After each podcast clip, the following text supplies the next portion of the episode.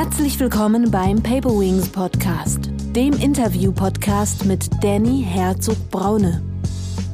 Hier spreche ich mit bekannten und unbekannten Persönlichkeiten aus Wirtschaft, Kunst, Kultur, Wissenschaft, Sport und Politik.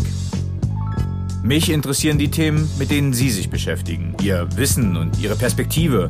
Was macht Ihr Streben aus? Wie erreichen Sie Ihre Ziele, Ihre beruflichen, Ihre persönlichen? Wofür brennen Sie? Was motiviert Sie? Ich möchte von Ihnen lernen und wünsche unseren Zuhörern viel Spaß dabei.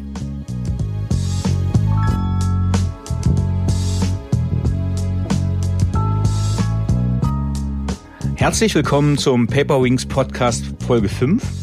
Heute habe ich als Gast Reinhard Stadler. Reinhard Stadler ist ehemaliger Offizier, ist äh, derzeit in den USA tätig und ich finde, es ist gerade derzeit eine sehr, sehr spannende Zeit in den USA. Wir kriegen das hier so ein bisschen aus den Medien mit, aber ich finde es mal spannend zu hören, was macht äh, ein Deutscher in den USA, wie bewertet er das Ganze? Wir haben quasi eine ja, deutsche Filterblase durch unsere Medien und wie nimmt man das quasi in den USA wahr? Äh, darüber möchte ich mit äh, Reinhard Stadler sprechen und Woher kennen wir uns? Wir kennen uns gemeinsam aus der Zeit als auch als Jugendoffizier bei der Bundeswehr und wir waren beide auch äh, regelmäßig bei der Münchner Sicherheitskonferenz als PR-Manager. Da hatten wir auch immer schon diesen internationalen Fokus und diese internationale Politik in Betrachtung.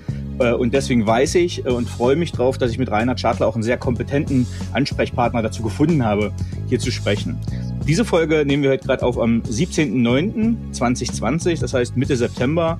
Äh, also eine sehr spannende Zeit, gerade vor der Wahl in den USA. Äh, Reinhard, wie geht es dir? Ja, servus Danny. Äh, guten Morgen hier aus Charlotte, äh, North Carolina, an der, an der Ostküste der USA. Ähm, wenn ich so aus dem Fenster schaue, dann äh, ist es ist hier 9 Uhr morgens, aber es ist noch stockfinster, denn äh, die Ausläufe von dem Hurricane Sally der hier in den letzten zwei Tagen äh, Landfall gemacht hat, also auf Land getroffen ist in Alabama und in Florida, der, der lädt jetzt halt hier die Regenmassen ab. Also von dem her geht es mir gut, dass ich hier heute in meinem ja, klimatisierten Büro bin. Ähm, ansonsten, wie geht es mir? Gut, ich glaube, das ist ja kein Geheimnis, dass das Jahr für uns alle ähm, ziemlich belastend und anstrengend war. Ähm, wie wie geht es mir? Ich habe gestern mit, äh, mit Freunden auch über das Thema gesprochen. Also ich merke jetzt, ich merke gerade, dass das Ganze ein bisschen anstrengend und belastend für mich wird. Und zwar aus dem einfachen Grund. Ähm, ich will wieder mal nach Hause fahren. Äh, nach Hause in die bayerische Heimat. Das letzte Mal, als ich zu Hause war, war letztes Jahr im, im September, Oktober. Also es wird jetzt seit einem Jahr, dass ich nicht mehr daheim war. Und zwar aus dem einfachen Grund, also ich könnte jetzt nach Hause fliegen, aber dann komme ich nicht mehr in die USA rein. Wir haben nach wie vor strenge Einreisebestimmungen, die in Kraft sind. Und ich als Visa-Holder, ich komme dann nicht mehr in die USA rein. Die einzigen, die reinkommen oder die eine Einreiseerlaubnis haben, sind äh, amerikanische Staatsbürger und Green Card-Holder, also Besitzer einer Green Card und da gehöre ich nicht dazu. Und das heißt, ja, ich könnte nach Hause fahren, aber dann nicht mehr zurück. Und damit hat mein Arbeitgeber natürlich ein Thema, ein Problem damit. Und äh, ich habe vor zwei Wochen ziemlich kurz, aber auch intensivs Gespräch gehabt mit meinem Chef, habe ihm das Ganze einmal erklärt, was ich so will und wie es mir so geht. Und dann hat er gesagt, ja, er sieht leider aktuell keine Möglichkeit, dass er mich nach Hause fliegen lässt, weil ich dann in Deutschland gestrandet bin und wir die Geschäfte laufen gut bei uns in der Firma und dann kriegt er mich nicht mehr in die USA rein. Und jetzt haben wir gesagt, jetzt vertagen wir das Ganze mal auf Anfang November und dann schauen wir oder auf ja, nach der Wahl, 3. 3. November sind ja Präsidentschaftswahlen und dann schauen wir mal, wie sich die Lage so entwickelt, Anfang Mitte November rein und ähm, ja und dann entscheiden wir, wie es weitergeht. Das heißt, wir haben uns äh, quasi, als wir uns das letzte Mal gesehen haben, das war ja nach einer langen Phase, wo wir uns nicht gesehen haben, das war ja äh, im September, September letzten Jahres, also zum Oktoberfest zur Verabschiedung unseres gemeinsamen Vorgesetzten. Das heißt, war auch die letzte Zeit, wo du in Deutschland warst. Ja, genau, korrekt. Ich bin am 6. Oktober dann zurückgeflogen in die USA und vorher hatten wir die Verabschiedung genau von unserem, von unserem gemeinsamen Chef ja, auf dem Oktoberfest. Okay. Was ist genau dein Job in den USA? Wo arbeitest du und was machst du? Also ich arbeite bei dem äh, globalen Logistikdienstleister Kühne Nagel. Ähm, glaube ich, ist sehr bekannt in Deutschland, einer der, mhm. der, der größten Logistics-Provider, Logistikfirmen weltweit. Äh, ich mache gerade mein zehntes Jahr voll für Kühne und Nagel, war die ersten sechs Jahre in Deutschland, in Bayern beschäftigt und ähm, nach einer kurzen Orientierungsphase im Bereich Projektmanagement habe ich mit einem Kollegen aus Norddeutschland äh, das LTC, das Logistics Training Center, gegründet. Äh, Logistics Training Center ist ein Service-Dienstleister für die Kontraktlogistik, also für den Bereich Warehousing, Lagerwirtschaft. Wir, wir haben ein ziemlich breites Produktportfolio im Bereich Training und Weiterbildung der Operative oder für die Operative. Das habe ich in Deutschland gemacht oder in, in, in Bayern gemacht. Und dann kam 2016 kann man, äh, kann man ja, Stellen, weltweite Stellenausschreibung raus, dass die USA auch dieses LTC, dieses Logistics Training Center implementieren wollen in ihre Organisation. Und diese Stellenausschreibung ist dann hier auf meinem Schreibtisch geflattert und habe ich zu Beginn gedacht, ah, Amerika kennen wir, waren wir schon im Urlaub, war ja auf Dienstreise schon mit der Bundeswehr das ist jetzt nicht so spannend, aber dann habe ich ein paar Tage drüber geschlafen und dann, dann habe ich gesagt, du weißt was, das machen wir jetzt halt einfach. Und ähm, genau, und seitdem, seitdem bin ich in, in, den USA und ich hatte meinen Dienstantritt am äh, 20. Januar 2017. Es war der gleiche Tag, als hier der aktuelle Präsident Donald Trump vereidigt wurde. Genau, also es sind jetzt gut, ähm, gut dreieinhalb Jahre, drei, dreiviertel Jahre, wo ich hier bin in den USA. Ähm, was qualifizierte dich für den Job oder was hat dich dann quasi speziell nochmal gereizt, das zu machen? in die USA zu gehen. Wenn du gerade so, ich weiß, ich krieg's auch aus deinen Facebook-Postings, bist du sehr heimatverbunden und du strahlst die Kultur auch aus, was ich äußerst sympathisch finde, aber das scheint mir nochmal quasi widersprüchlich zu sein, dann über den großen Teich zu fliegen und dann auch dreieinhalb Jahre dort zu sein. Also was war der, der Reiz des Ganzen? Ja, ganz, ist eine ganz interessante Frage, da muss ich ein bisschen weiter ausholen. Ähm, also unterm Strich würde ich sagen, die, es war immer die Begeisterung für, für, für, das, für das Internationale, für das Globale, für die große Welt, die mich gereizt hat. Und zwar, gut, da stellt man sich natürlich dann die Frage, na, wo, wo kommt denn das überhaupt her? Und das, das hat ganz eng mit meinem äh, ja, mit meiner Heimat zu tun. Bin aufgewachsen, ich bin aufgewachsen in einem kleinen Dorf im Bayerischen Wald ähm, mit insgesamt 25 Einwohnern. Sechs, das ist wirklich klein. Ja, ja, sechs Familien im Ganzen. Vier davon haben einen Misthaufen vor der Haustür, also vier Bauernhöfe, zwei Nicht-Bauernhöfe. Kleines Dorf ähm, im niederbayerischen Landkreis Deckendorf. Und wenn man da so aufwächst in den 80er Jahren, dann zur Schule geht, 80er, 90er Jahren, ähm, dann kann man sich vorstellen, dass die Welt dort ziemlich klein ist. Ja? Und, und mhm. während des Aufwachsens gab es natürlich auch keine, keine Massenmedien. Die einz, das einzige Medium, was auf dem Tisch lag, war die regionale Zeitung.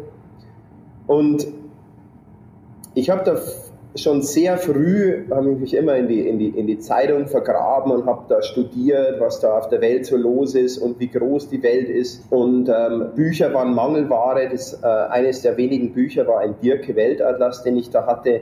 Und ich habe den, den Atlas von links nach rechts, von oben nach unten, von hinten nach vorne studiert. Habe dann irgendwann mal als, als Fünftklässler schon alle Hauptstädte, alle Länder und Hauptstädte der, der 100 85 Länder damals auswendig gekonnt. Äh, Erdkunde war immer mein Lieblingsfach. Und ähm, das, da war immer diese Begeisterung da für die, ja, für die große, weite Welt und, das, und ein großes Interesse, was so, ja, was so außerhalb passiert von diesem kleinen Dorf und der kleinen Gemeinde, wo dieses Dorf ähm, ja, angeflanscht ist. Ja, und das hat sich dann so über mein Leben durchgezogen. Ja, ich bin dann aufs Gymnasium gegangen, ja, Gymnasium oder Bildung, Bildung an sich ist, ist, ein, ist ein Fenster zur Welt. Ja, ich habe das, hab das dankend angenommen, diese, diese, diese Bildungsangebote, die dir, die dir während der, der Schulzeit oder die mir während der Schulzeit da gemacht wurden. Und das hat mich niemals losgelassen. Und dann war es natürlich ein, ein, eine willkommene Orientierung nach dem Abitur, das Angebot zur Bundeswehr zu gehen. Äh, da wurde das Fenster zur Welt natürlich größer. Schon in meinem ersten Dienstjahr habe ich mich freiwillig gemeldet, im Ende 1996, Anfang 1997, für einen Auslandseinsatz ähm, in, in Jugoslawien im äh, letzten IFOR, erst, erstes SFOR-Kontingent. Mhm. Kann mich erinnern, das war dann mein erster, mein erster Flug, den ich damals gemacht habe, zum ersten Mal in ein Flugzeug von Köln-Wahn nach Split runter ins ehemalige Kriegsgebiet. Und das war natürlich für diesen Burschen da aus dem kleinen niederbayerischen Dorf war das alles sehr, sehr spannend. Bewusstseinserweiternd, ja, Weltsicht erweiternd und, ähm, und das hat sich dann so durchgezogen, bis das Kapitel Bundeswehr dann zu Ende war und äh, bis ich dann äh, bei meinem Arbeitgeber gelandet bin. Was ist jetzt dein Job in den USA? Was machst du dort? Konkret also in, am ja. Tage? Also ich bin Mitglied im, in unserer Projektmanagement-Abteilung für Nordamerika. Projektmanagement heißt, wir implementieren äh, Warehouses im Bereich äh, Kontraktlogistik für ganz unterschiedliche Kunden. Das sind Kunden im Automotive-Bereich, Kunden im Pharma-Bereich und jetzt auch ganz stark im E-Commerce. Also wir betreiben Lagerhallen für diese Kunden machen die ganze Auftragsabwicklung, äh, Lagerhaltung und, äh, und Versand. Das ist also einer der Schwerpunkte im Bereich Kontraktlogistik und meine Rolle ist da, wenn wir ein neues Projekt haben, dann bin ich da relativ früh vor Ort und ich übernehme die ganzen Trainings. Trainings vom Management-Team, von, von der Führungsmannschaft, von den Schichtführern, von den Teamleitern, von den Trainern. Ich biete also Train-the-Trainer-Programme an. Mhm äh, bis hin dann zum Produkttraining, Qualitätstraining, Prozesstraining, Staplertraining, ähm, also Logistik oder ja, Warehouse-Logistik ist sehr staplerlastig.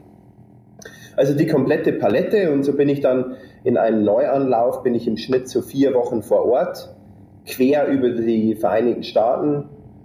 Und ähm, nach vier Wochen, ja, wenn, das, wenn man dann so aus der, aus der Krabbelphase langsam in die, in die Phase kommt, wo dann die, die, die neuen Mitarbeiter selbstständig gehen können, äh, dann verabschiede ich mich hier wieder langsam, äh, gebe hier das Trainingsgeschäft ab an jemanden, der das lokal dann ähm, übernimmt und ähm, ja, und ich mache mich dann auf, auf zu, zum nächsten Projekt.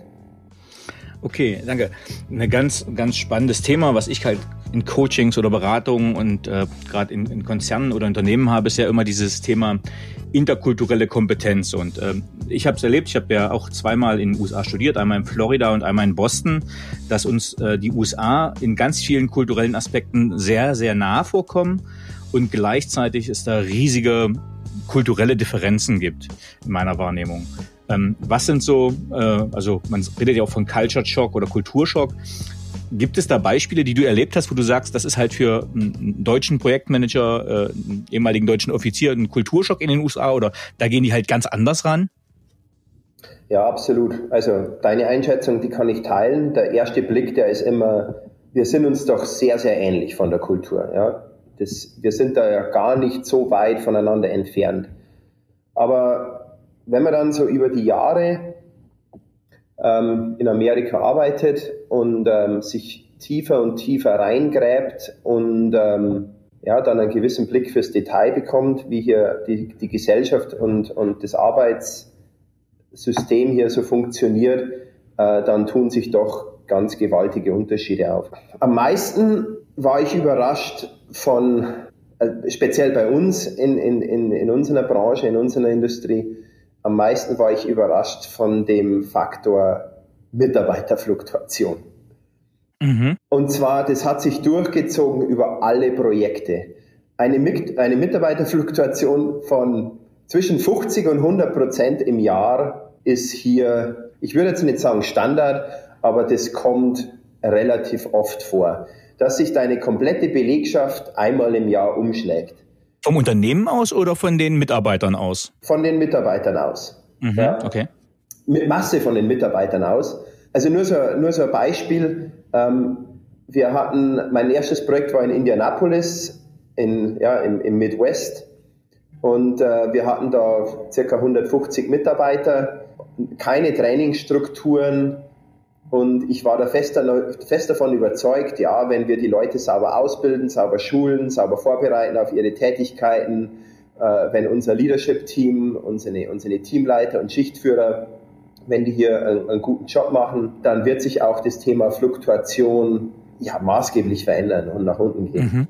Mhm. Und äh, nichts ist passiert. Wir hatten die Fluktuation ging, ging so weiter auf dem hohen Niveau. Am Wochenanfang kamen 25 neue Mitarbeiter in die, ja, in die, in die Firma rein und am Freitag waren von den 25 noch fünf übrig und eine Woche drauf waren in 25 waren vielleicht noch ein oder zwei übrig. Und ich habe mir dann immer die Frage gestellt, ja, warum ist denn, warum ist das so? Warum können wir die Leute mhm. nicht, warum können wir die Leute nicht halten? Ja, wir, wir, wir zahlen marktübliche, marktübliche Gehälter, marktübliche äh, Stundenlöhne, aber warum laufen uns die Leute in Scharen weg? Und 2017 war ein sehr, war ein sehr wachstum, wachstumsfreudiges Jahr im Bereich Logistik.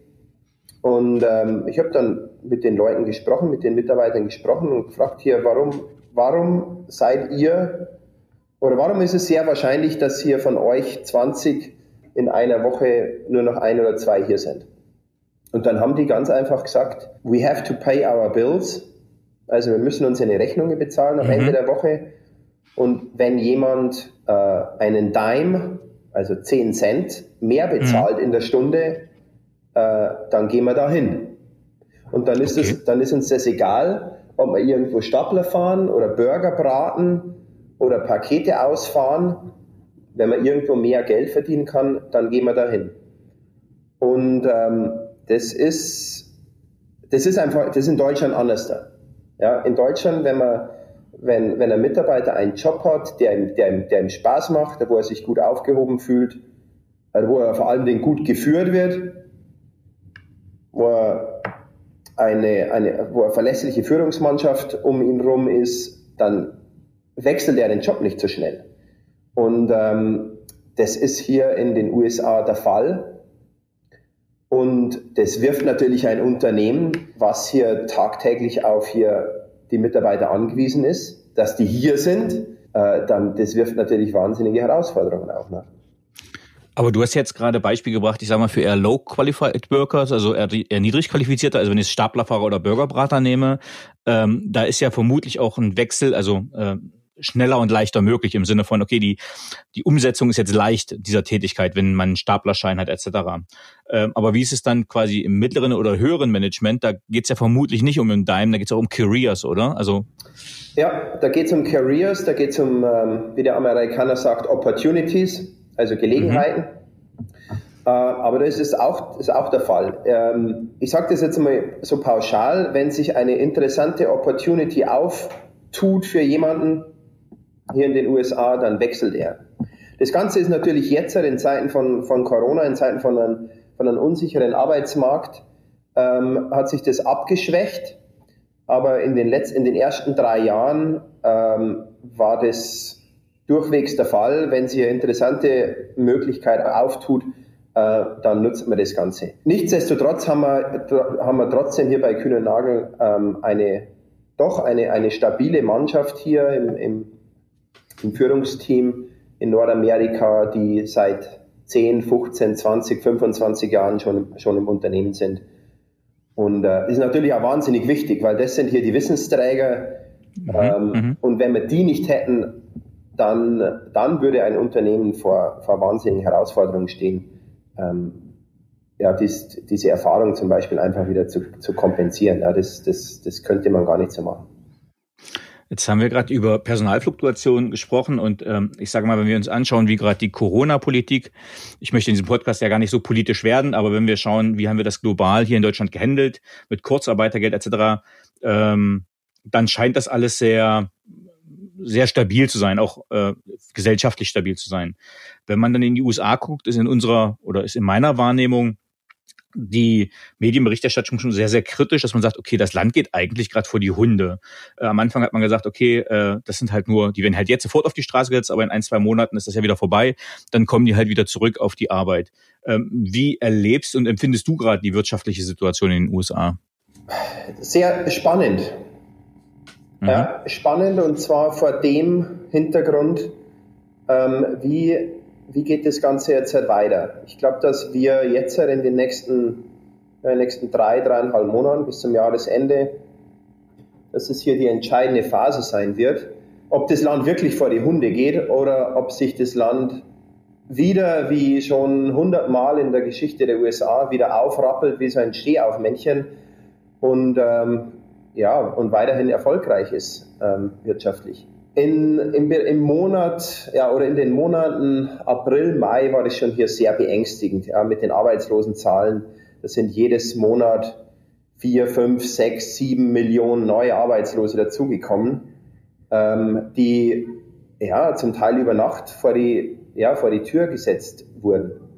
Der Staat hat das Ganze dann abgefedert. Ähm, das war einmalig in der Geschichte der USA dass mhm. hier ein, ein Stimuluspaket bezahlt wurde, also eine, eine fixe Summe pro Arbeitnehmer, dass hier neben dem Arbeitslosengeld, neben der Arbeitslosenversicherung, die der Bundesstaat auszahlt, das sind so im Schnitt 300 Dollar in der Woche, äh, dass hier plötzlich der Staat einspringt ähm, und hier eine Arbeitslosenhilfe zahlt, die noch nie da gewesen ist in, in, in der Höhe, nämlich 600 Dollar pro Woche. Mhm. Also mit diesen 300 Dollar vom Bundesstaat plus 600 Dollar vom Government waren wir bei 900 Dollar in der Woche, das mal vier, ja, 9, 18, 27, 36, reden wir über, über mehr als dreieinhalbtausend Dollar, was hier an, an die Arbeitslosen ausbezahlt wurden, wurde.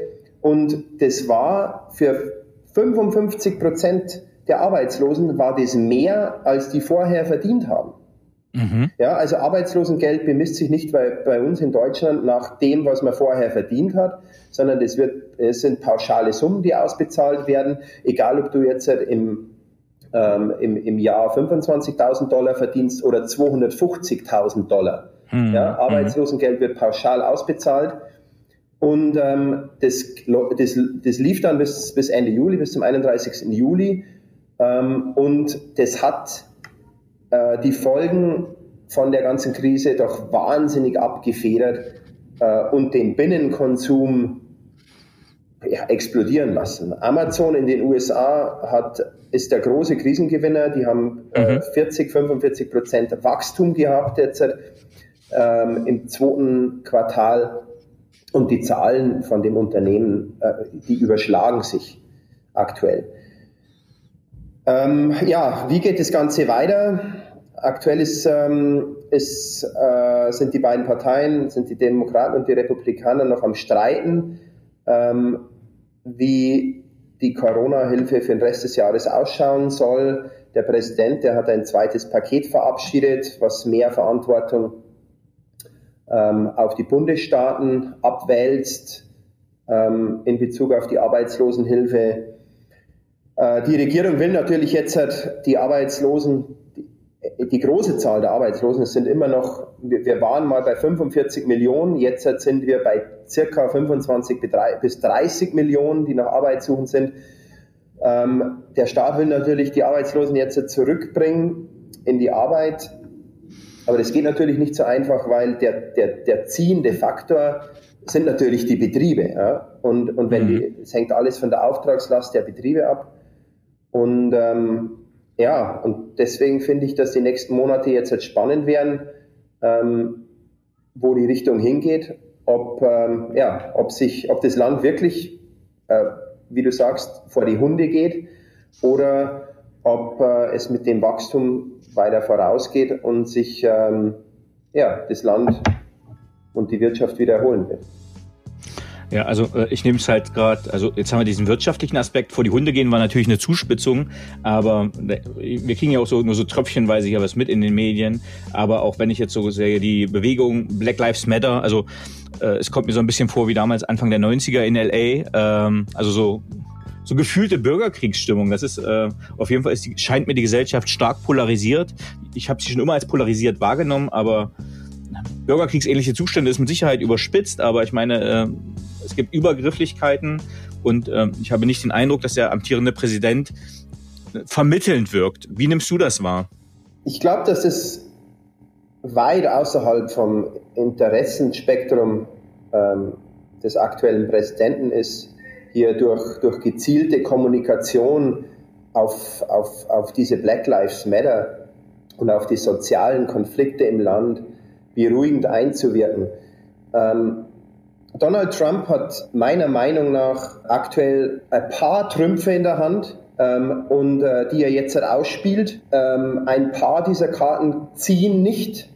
Ja, zum Beispiel, ähm, dass hier ein, ein, ein, ein Wirkstoff, ein Impfstoff äh, gegen Corona vor seiner Wahl, ja, also in den nächsten 50 Tagen, auf den Markt kommt. Da haben hier die CDC ähm, die haben in den letzten Tagen haben schon verlauten lassen, dass es nicht funktioniert. Center for Disease Control oder was ist ja, CDC? Ja, ja, ja genau. Okay. Ja, Center for Disease Control. Die haben schon verlauten lassen, ähm, dass das hier dieses Jahr mit der breiten Masse nichts mehr wird, sondern dass hier mhm. erst nächstes Jahr äh, großflächig irgendwann Mitte, Ende des Jahres großflächig geimpft werden kann. Also dieser Trumpf, äh, der, der zieht nicht.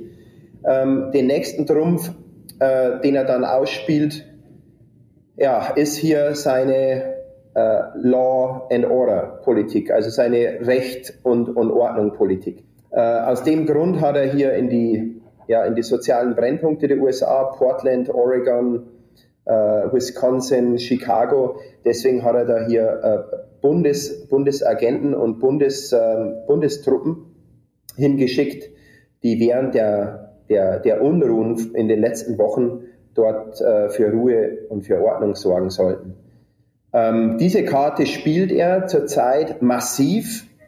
Mhm. Ähm, immer wieder hört man von ihm in den Medien, dass die, dass die soziale Ordnung der USA in Gefahr ist, äh, dass die Demonstranten und, und die Linken, ja, mhm. Antifa, Kommunisten, Sozialisten, dass die hier das Land bedrohen und er stellt auch seinen Herausforderer äh, Joseph Biden in, genau in diese Ecke.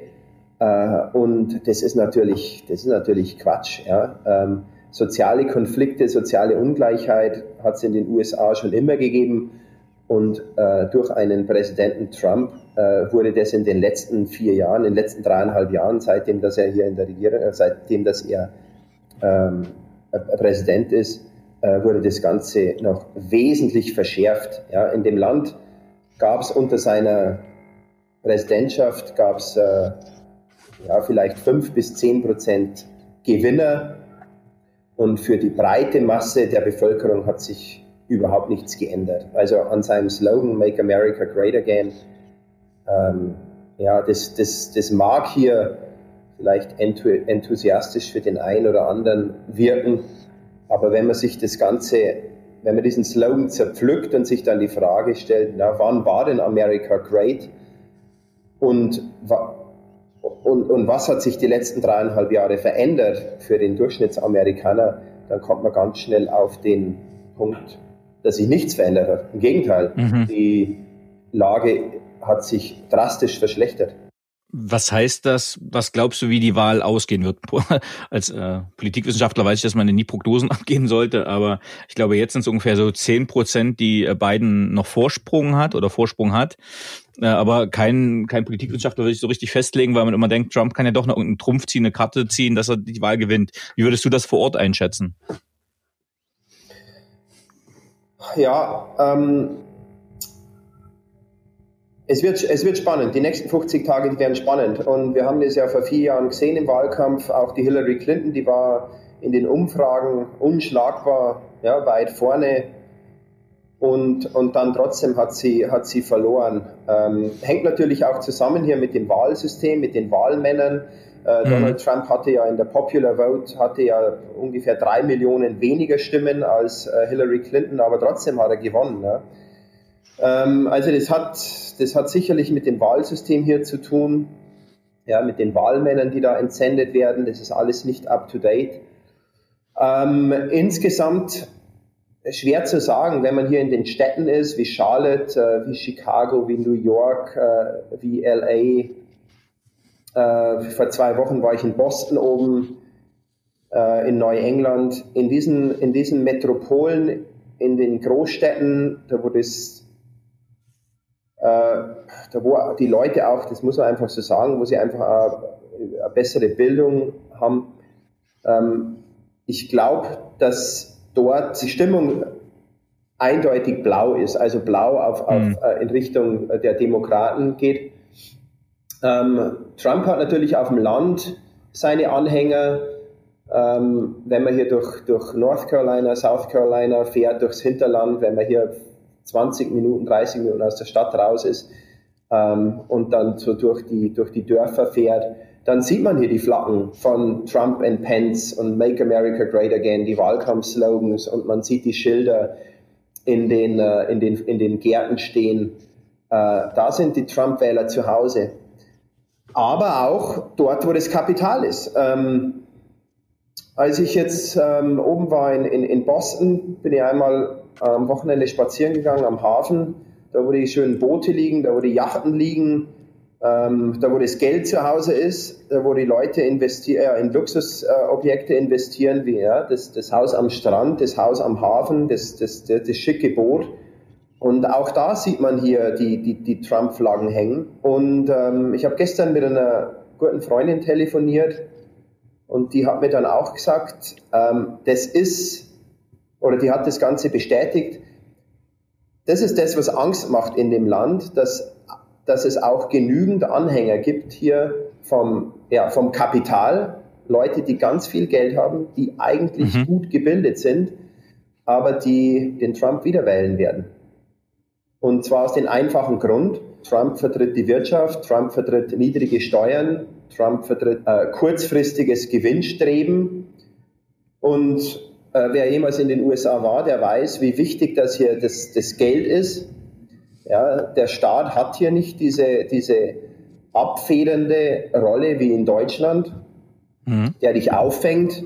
Ja, es gibt kein, oder es gibt, äh, das soziale Netz hat hier sehr, sehr große Maschen und da wirkt Geld natürlich dann wie die Allerweltsdroge, ja, die der, der Heilsbringer ist für alles. Ja, Zugang, Zugang zu Bildung, Zugang zu, zu, zu schicken äh, Vororten, zu schönen Häusern, zu tollen Autos, zu Wohlstand, zu Bildung, zu alles. Und ähm, getreu Bertolt Brecht, der gesagt hat, zuerst kommt das Fressen, dann die Moral. So handeln auch die Amerikaner, ja. Und ähm, deswegen werden sich da ganz viele am 3. November in der Wahlkabine oder auch schon vorher bei der Briefwahl die Frage stellen, äh, wen wähle ich jetzt? Wähle ich denjenigen, der hier für Anstand, Moral, Demokratie, gute Kommunikation, der, für, der dafür steht, dass hier ähm, das Land wieder geeinigt wird? Oder wähle ich denjenigen, der hier mir niedrige Steuern beschert, ja, der das Ganze unanständig macht, der das Land weiterhin entzweit wird das so wahrgenommen? Ist das deine Bewertung oder äh, nehmen die Leute das auch so wahr, dass das unanständig ist, wie es gemacht wird? Äh, das, ist, das ist meine Bewertung. Ja, das, mhm. ist, das ist meine Perspektive. Die Leute nehmen das aus, die, die nehmen das natürlich aus ihrer eigenen Mikroperspektive wahr und die ist in erster Linie diejenige, dass die sagen, hey, ich muss am Ende der Woche oder am Ende des Monats meine, äh, meine Rechnungen bezahlen ähm, ich habe hier Schulden auf Haus, äh, Studienkredit, ähm, Auto, Kreditkarten und so weiter. Und ähm, das ist das, wo ich in erster Linie draufschauen muss. Und ähm, letzte Woche hat mir ein Kollege gesagt, Washington ist weit weg und ähm, die Politik von Washington betrifft mich persönlich nicht. Ähm, mhm. Und das, was man in den Medien hört, das ist äh, ja das ist eine große Reality-Show, aber ich muss im Endeffekt auf meine eigene, äh, ja, auf meine eigene Perspektive und auf mein eigenes Leben schauen. So wird Politik wahrgenommen von den Leuten. Okay, wenn du jetzt, ähm, sagen wir mal, die Wahl äh, oder unabhängig von der Wahl, du würdest jetzt in zwei, drei Monaten heimkehren, würdest versetzt werden, wie auch immer, du würdest nach Deutschland zurückkehren und ähm, das Kapitel USA wäre für dich abgeschlossen, warum auch immer. Was wäre dein Fazit für dich persönlich aus deiner Zeit aus den USA? Was wären die, die Key Learnings? Was wären die Highlights oder äh, Täler, die du dich laufen hast, die du mitnimmst aus dieser Zeit? Ja, also ich spiele auch aktuell mit dem Gedanken, wenn, ähm, wenn am 3. November, wenn der aktuelle Präsident hier wieder bestätigt wird, dann spiele ich auch ein bisschen mit dem Gedanken, dass ich dann äh, nächstes Jahr 2021 ähm, hier dieses Kapitel abschließen werde weil es einfach auch nicht mit meinen Werten in, in, in Einklang steht, dass ich hier mein Geld in einem Land verdiene, äh, was äh, von jemandem regiert wird, der, ja, der mit, mit meinen Werten und mit meinen Anschauungen einfach nicht tragbar ist und nicht vereinbar ist. Ähm, aber gut, was wird dann so aus, aus, aus diesen ja, vier Jahren, äh, was wird da unterm Strich stehen? Ja, in erster Linie ein wahnsinniger, wahnsinniger Erfahrungsgewinn. Mhm. Ähm, das, das Kapitel Amerika war für mich ab dem ersten Tag wahnsinnig spannend, ein Abenteuer, äh, die in den Jahren 2017 bis 2019, also bis, bis hier Corona eingeschlagen hat, äh, war ich jedes Jahr 45 Wochen auf Dienstreise, äh, 120 bis 150 Mal in einen Flieger, äh, Westküste, Ostküste, alles abgegrast, auch viel kombiniert dann ähm, mit, mit, mit, mit Reisen, die ich da, die ich über, äh, unternommen habe. Ähm, also ich bin wahnsinnig dankbar dafür, für diese Erfahrung, die ich da machen konnte, ja, die mich selber weitergebracht hat, ähm, die mich von einem, von jemandem, der, der im Englischen ziemlich holprig unterwegs war, zu einem, mhm. ja, finde ich jetzt doch guten, fast schon Native Speaker auf das Level hingebracht hat. Wahnsinnig viele Leute kennengelernt, die mein Leben bereichert haben. Ich finde es toll, wie dieser amerikanische Idealismus und Optimismus über die Jahre dann abfärbt und äh, deine eigene Persönlichkeit auch verändert. Äh, als ich in die USA gekommen bin, war ich so der, ja, also der, der, der, der kritische Typ, der sich hier Sachen gern mal zwei, dreimal angeschaut hat, durchgerechnet hat, bevor er hier eine Entscheidung getroffen hat. Und, Ein Grantler? Nee. Nee, nee, nee. nee. Also der, von Münchner Grantler bin ich, bin ich weit okay. entfernt. Aber einfach so derjenige, der sich, der sich vorsichtig einfach bewegt und, und wie gesagt, mhm. viel Zeit aufwendet, bevor er da irgendeine Entscheidung trifft. Und ähm, das hat sich dann hier ganz schnell geändert, weil, also egal wie tief der Amerikaner, und das sage, das sage ich jetzt einfach mal so pauschal als Stereotyp, egal wie tief, dass der im Dreck sitzt und wie schlecht es ist und, und, ähm, und angesichts Arbeitslosigkeit und Corona, die Leute haben hier nicht verlernt, äh, positiv zu sein und nach vorne zu schauen. Und ähm, ich, also dieser find, Gedanke von Pursuit of Happiness quasi. Absolut. Und ich finde es einfach mhm. toll. Da können wir Deutsche, wir können uns da echt eine, eine, eine Scheibe abschneiden davon. Ich finde es toll. Und kleines Beispiel.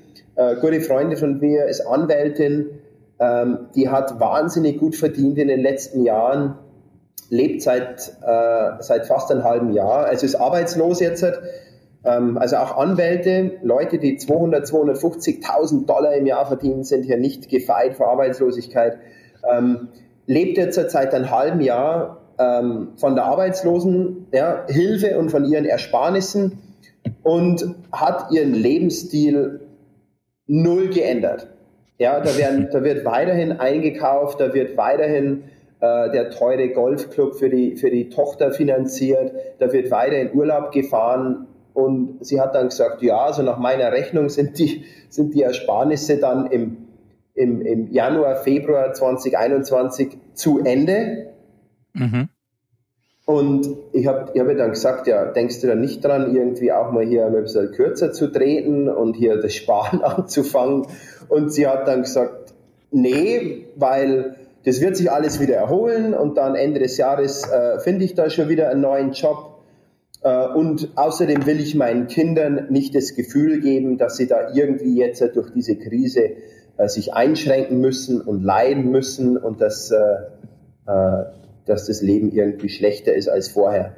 Und ähm, ja, und wenn ich das dann so vergleiche mit, mit deutschen Freunden, ähm, äh, oder mit, mit, mit, unserer deutschen Haltung, das äh, glaube ich, ist doch dann ein bisschen anders da. Ja, da, da tritt man doch dann auf die Bremse, auf die Konsumbremse und konzentriert sich dann auf, auf die wesentlichen Dinge, äh, bis man hier wieder festen Boden unter den Füßen hat. Aber das ist hier in Amerika ist einfach anders da. Und ähm, Kann man bedauerlich, kann man irgendwie bedenklich finden, diese Einstellung. Ich finde die toll, weil ähm, ja, Optimismus ist einfach in, in dieser Zeit angebracht und mit, mit, mit einem guten und gesunden Optimismus kommt man auch besser durch diese Krise. Okay, vielen Dank, Rainer. Das lenkt mich jetzt zu unserem zum Abschlussteil äh, und äh, ist auch eine gute Überleitung. Äh, nämlich, welche Fähigkeit bzw. Fertigkeit möchtest du gerne haben, die du noch nicht hast? Äh, jetzt haben wir quasi eher so eine Attitüde mal beleuchtet mit Pursuit of Happiness. Ähm, aber welche Fähigkeit oder Fertigkeit möchtest du gerne noch haben, die du noch nicht hast? ähm, einfach auf den Punkt gebracht. Ich äh, mache mir ab und zu zu viele Gedanken über bestimmte Themen. Ich neige dazu, äh, Sachen zu zerdenken und äh, bis ins letzte Detail zu verstehen. Das ist total unamerikanisch. Ja. Die, das, das interessiert die Amerikaner gar nicht. Äh, die, die, nehmen, die wenden da gar nicht so viel Zeit auf. Äh, die hinterfragen Sachen gar nicht so oft. Die machen das einfach. Und ähm, ja, also ab und zu äh, würde ich mir wünschen, dass hier der Reinhard Stadler die Sachen nicht so zerdenkt, äh, sondern ja, dann Themen einfach schneller zur Seite schiebt und, ja, und dann ja, move on und dann weitergeht. Okay. Welches ist das Buch, welches dich am meisten geprägt hat, beziehungsweise dein Leben am meisten beeinflusst hat?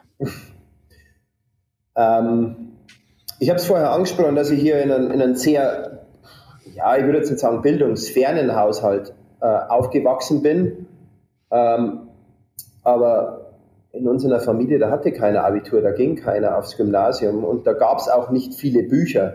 Aber an ein Buch kann ich mich erinnern als, als, als junger Bursch.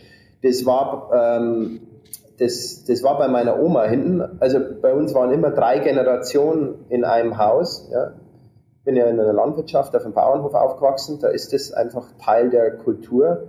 Da wird keiner abgeschoben ins Altersheim, äh, da bleibt die, die Familie beieinander und unser, unser Oma, die hat also bis zu ihrem letzten Tag bei uns im Haus gewohnt und die hatte ein Buch, das habe ich, oder zwei Bücher, die habe ich, die habe ich studiert bis ins letzte Detail. Das eine war das Knaurs Pilzlexikon. Ähm, Schwammerl. Hm? Ja, ein Schwammerlbuch. Ähm, meine Oma hat mich, da war ich noch so ein kleiner Bursch mit, vielleicht mit drei, vier Jahren, hat mich die schon mitgenommen zum, zum, ja, zum Schwammerl suchen. Und jetzt, fast 40 Jahre später, gehe ich, wenn ich zu Hause bin, gehe ich immer noch auf den gleichen Routen. Mhm. Äh, und das Interessante ist, da wachsen immer noch Schwammerl. Da, wo vor 30 und vor 40 Jahren Steinpilze und Rotkappen gewachsen sind, da wachsen die immer noch. Und ähm, ja, also dieses Myzel, dieses Pilzgeflecht hält sich also über Jahrzehnte im Waldboden. Und ich habe mich da, ich habe mir da ganz viel angelesen über Pilze und das war, ja, also das eine war dieses Knaus Pilzlexikon. Ähm, und das andere Buch, das wir zu Hause hatten, das war eben dieser Dirke Weltatlas und den habe ich studiert, bis er auseinandergefallen ist, äh, bis er zerflettert ist. Den hat meine Oma, glaube ich, hat den x-mal dann mit Patex wieder zusammengeklebt. ähm, und das waren so zwei Bücher, die mich beeinflusst haben. Eins, ähm, ja, es hat immer noch Bezug zu meinem Hobby, also Pilze suchen. Deswegen bin ich auch aktuell ein bisschen ja, in, einem, in, in, in, einem, kleinen, in einem kleinen Tal, weil ja, mhm. Pilzsaison ist in, in, in Bayern äh, und das tut mir dann immer weh, wenn ich auf Facebook die, die, die, die Bilder sehe von Freunden und Bekannten, die dann hier die, die Prachtexemplare an Steinpilzen und so weiter posten. Aber gleichzeitig freue ich mich natürlich, dass die so erfolgreich sind.